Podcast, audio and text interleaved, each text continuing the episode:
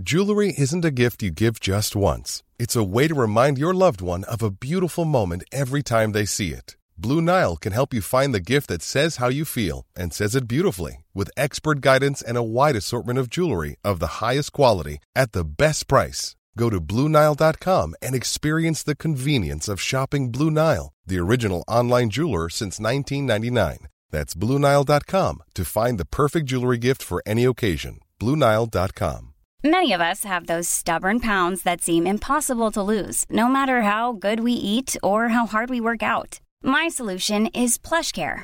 PlushCare is a leading telehealth provider with doctors who are there for you day and night to partner with you in your weight loss journey. They can prescribe FDA-approved weight loss medications like Wagovi and Zepbound for those who qualify. Plus, they accept most insurance plans. To get started, visit plushcare.com slash weight loss. That's plushcare.com slash weight loss. Hey, it's Ryan Reynolds, and I'm here with Keith, co-star of my upcoming film, If, only in theaters May 17th. Do you want to tell people the big news? All right, I'll do it. Sign up now and you'll get unlimited for $15 a month in six months of Paramount Plus Essential Plan on us. Mintmobile.com slash switch. Upfront payment of $45 equivalent to $15 per month. Unlimited over 40 gigabytes per month. Face lower speeds. Videos at 480p. Active Mint customers by 531.24 get six months of Paramount Plus Essential Plan. Auto renews after six months. Offer ends May 31st, 2024. Separate Paramount Plus registration required. Terms and conditions apply if rated PG. Recientemente, he recibido mucho esta pregunta. Oye, En algunos de tus videos dijiste que cuando los gobiernos imprimen dinero, enfrentamos inflación. Debido a la pandemia, la mayoría de los gobiernos han estado imprimiendo trillones. Entonces, ¿dónde está la inflación?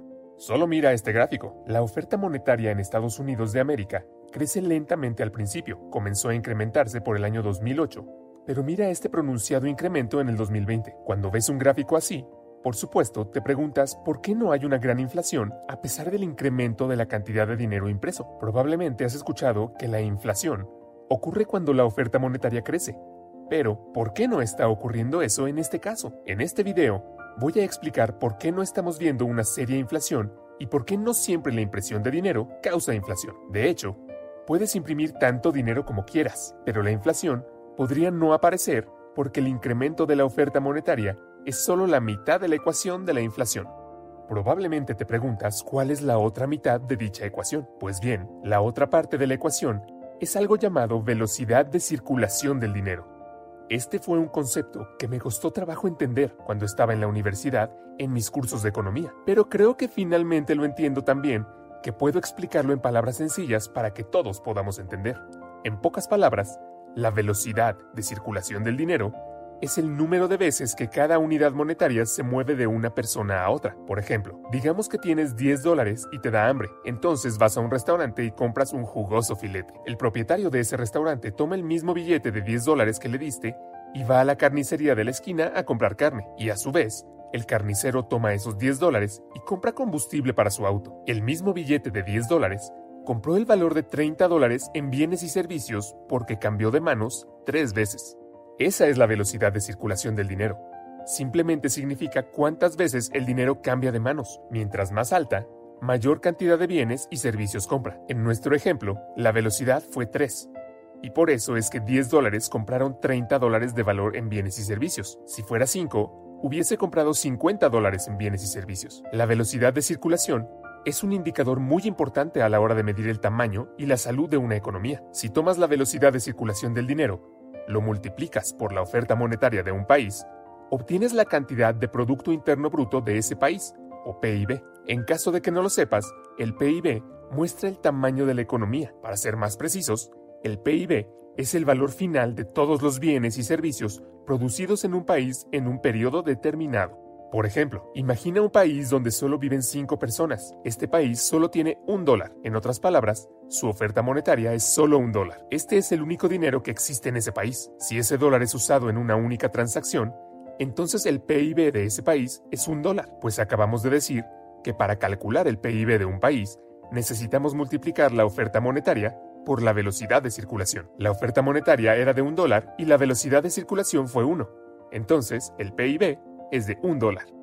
Si el número de transacciones sube a 2, entonces el PIB pasa a ser de 2 dólares. Si las transacciones son 3, entonces el PIB sube a 3 dólares. Si todo el mundo en ese país hace una transacción, quiere decir que la velocidad de circulación es 5 y el PIB del país pasa a ser de 5 dólares. Como pudiste ver, no hubo ningún cambio en la oferta monetaria, solo el incremento de velocidad de circulación causó una subida del PIB. Por cierto, si todas las 5 personas hacen transacciones en ese país, es una señal de que las cosas están funcionando bien. Todos están contentos y se sienten muy optimistas sobre el futuro, así que siguen intercambiando bienes unos con otros. Pero digamos que de repente las cosas cambian y todo se vuelve pesimista sobre el futuro debido a una pandemia que está ocurriendo. Dejan de realizar transacciones, lo que significa que la velocidad de circulación cae repentinamente a cero. Al gobierno de este país no le gusta lo que está pasando, así que para estimular la economía, deciden aumentar la oferta monetaria del país de 1 a 5 dólares. Ahora la oferta monetaria del país se incrementó por 5, pero si la velocidad de transacción no crece, entonces no importa lo mucho que la oferta monetaria se incremente, el PIB no mejorará. Una vez más, recuerda la fórmula PIB igual a oferta monetaria por velocidad de circulación del dinero. Ahora podríamos tener 5 dólares en la economía, pero si ninguno quiere hacer una transacción, entonces 5 dólares multiplicado por la velocidad de circulación a cero es igual a 0 dólares. El gobierno puede intentar imprimir más dinero y aumentar la oferta monetaria a 10 dólares, pero mientras la velocidad de circulación se mantenga baja, en otras palabras, mientras la gente se sienta pesimista sobre el futuro, la economía no mejorará. Como puedes ver, la oferta monetaria es solo la mitad de la ecuación y la otra mitad depende de la velocidad. Mientras la velocidad se mantenga baja, puedes poner tanto dinero como desees en la economía, pero aún así, la inflación no se producirá. Hoy en día, la mayoría de las economías se rigen por principios keynesianos. Los keynesianos son economistas que creen que se puede estimular la economía aumentando la oferta monetaria. Desafortunadamente, la oferta monetaria es solo parte del asunto. La psicología de la gente también juega un rol importante en la economía. Por ejemplo, si te sientes bien y feliz con el futuro, es más probable que te vayas de vacaciones o vayas a un restaurante con tus amigos, o es más probable que compres el nuevo teléfono que deseabas durante mucho tiempo. Sin embargo, si sientes que se avecinan tiempos difíciles y el futuro es muy impredecible, ahorrarás cada dólar que ganes. No irás a un restaurante, no te tomarás vacaciones y definitivamente no comprarás ese teléfono. Entonces, volvamos a la pregunta inicial al comienzo del video. ¿Por qué la inflación no está ocurriendo a pesar del aumento de la oferta monetaria? Bueno, yo diría que simplemente mires tu propia vida y encontrarás la respuesta. Debido a la pandemia, probablemente estés pesimista sobre el futuro y evites gastar como antes. Todo lo contrario.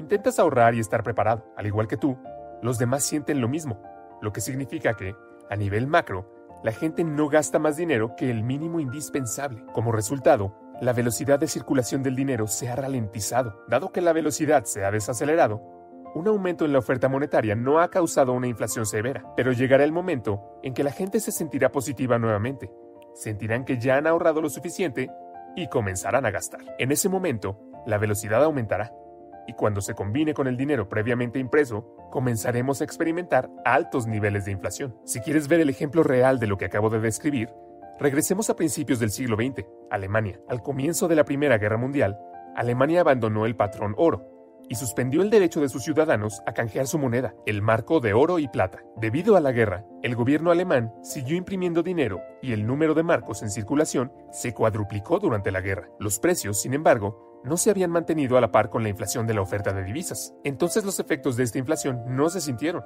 La razón fue que en tiempos de incertidumbre, la gente tiende a ahorrar cada centavo y la Primera Guerra Mundial fue definitivamente una época de incertidumbre. Entonces, a pesar de que el gobierno alemán estaba inyectando toneladas de monedas en el sistema, nadie lo estaba gastando todavía. Pero al final de la guerra, la confianza de la gente aumentó y la gente empezó a gastar. En un corto periodo de tiempo, los precios subieron para ponerse al día con la impresión monetaria anterior. Justo antes del final de la guerra, el tipo de cambio entre el oro y el marco era de unos 100 marcos por onza, pero en 1920 fluctuaba entre 1.000 y 2.000 marcos por onza. En poco tiempo, los precios minoristas aumentaron de 10 a 20 veces. Luego, durante el resto de 1920 y la primera mitad de 1921, la inflación se desaceleró y aparentemente el futuro comenzaba a verse un poco más brillante. La economía se estaba recuperando, la producción comercial e industrial había aumentado, pero ahora había que pagar reparaciones de la guerra.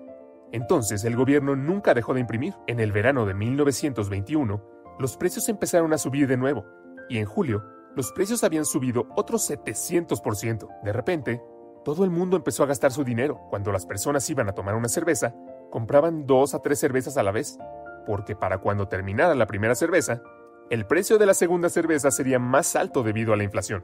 Personalmente veo dos similitudes entre lo que sucedió en Alemania en la década de 1920 y lo que está sucediendo hoy. Los gobiernos siguen imprimiendo y tenemos incertidumbre debido a la pandemia. Por supuesto, la pandemia no se puede comparar con la Primera Guerra Mundial, pero definitivamente trae mucha incertidumbre. Pero llegará el momento en que las cosas cambiarán y la gente comenzará a gastar nuevamente. El dinero previamente impreso saldrá de su escondite. Las personas comenzarán a gastar porque sentirán que ya han ahorrado lo suficiente. Para algunas personas, ese umbral de ahorro será de 15 mil dólares o de aproximadamente un millón de dólares. En ese momento la velocidad de circulación aumentará y experimentaremos inflación. Algunas personas piensan que vamos a experimentar deflación en lugar de inflación, pero creo que incluso si experimentamos deflación, durará un periodo de tiempo bastante corto, y los gobiernos de todo el mundo harán todo lo posible para evitarlo, porque en una sociedad basada en la deuda, la deflación puede ser absolutamente devastadora. Estoy seguro de que escuchas mucho sobre los peligros de la inflación, pero no lo suficiente sobre la deflación. Así que déjame explicarte por qué la deflación puede ser más peligrosa, especialmente si estás en un país con muchas deudas. No importa si esa deuda es una deuda de los hogares o si es una deuda nacional. La deflación es lo opuesto a la inflación. Durante la inflación, el precio de las cosas sube y el dinero pierde su valor. Durante la deflación, sucede lo contrario, los precios bajan y el dinero que tienes se vuelve más valioso. Si los precios de las cosas bajan durante la deflación, Podrías pensar que es algo bueno, ¿verdad? Se podría pensar que los precios más bajos estimularán el consumo y eso estimulará la economía. Pero no es así. Dado que el valor del dinero aumenta, la gente pospondrá la compra de cosas que no son absolutamente necesarias. Después de todo, ¿por qué comprar ese nuevo televisor ahora si sabes que saldrá más barato después de unos meses? Ahora imagina que todos en un país deciden posponer sus compras como lo haces tú. Lo que sucederá a continuación es que habrá menores ingresos para la empresa que proporciona esos productos y servicios, y cuando sus ingresos se reduzcan, comenzarán a despedir a sus empleados o reducir sus salarios. Y cuando esto suceda, tendrás menos ingresos. Menos ingresos significa que menos personas pueden comprar los bienes y servicios que producen las empresas, lo que significa nuevamente menores ingresos para las empresas, lo que significa que nuevamente las empresas tienen que despedir a más empleados. Es un círculo vicioso que va de mal en peor. Digamos que antes de la deflación ganas mil dólares al mes, gastas 400 dólares en comestibles, ropa y otros gastos regulares. Además de eso, también tienes una hipoteca y un crédito de automóvil que te cuesta 500 dólares cada mes. Entonces, después de pagar tus gastos regulares y préstamos, te quedan 100 dólares para ahorrar, 400 para gastos regulares, más 500 en préstamos te dejan con 100 dólares. La vida es buena y eres feliz, pero ahora imaginemos que hay deflación en el país y que los precios de todos los bienes y servicios bajan, incluidos los servicios que tú provees a tu empresa. Como eras un buen empleado, no te despiden, pero reducen tu salario de 1.000 a 500 dólares. Es cierto que debido a la deflación, también bajarán los precios de tus gastos de manutención, como la comida, pero ¿sabes qué no bajará? Tu deuda, tu hipoteca y tu crédito de automóvil se mantendrán en 500 dólares al mes, que es la totalidad de tus ingresos. ¿Crees que ese banco te entenderá y reducirá tu hipoteca también? Bueno, eso no va a pasar porque la deuda es nominal. Si pides prestado 100 dólares, se espera que devuelvas esos 100 dólares sin importar si ahora tienes más poder adquisitivo o menos. Esta es la razón por la que los gobiernos aman la inflación, porque pueden pedir prestado hoy con una moneda fuerte, pero recuperar la inversión con una moneda débil. La inflación beneficia a los prestatarios y los mayores prestatarios hoy son los gobiernos. Por eso creo que es más probable que ocurra el escenario de la inflación que el de la deflación. Si te preguntas qué significa todo esto para ti, ¿qué puedes hacer? Puedes consultar la lista de reproducción que ves en la pantalla. He resumido algunos libros que brindan consejos sobre cómo prepararse para estos escenarios. Gracias por vernos y que tengas un gran día.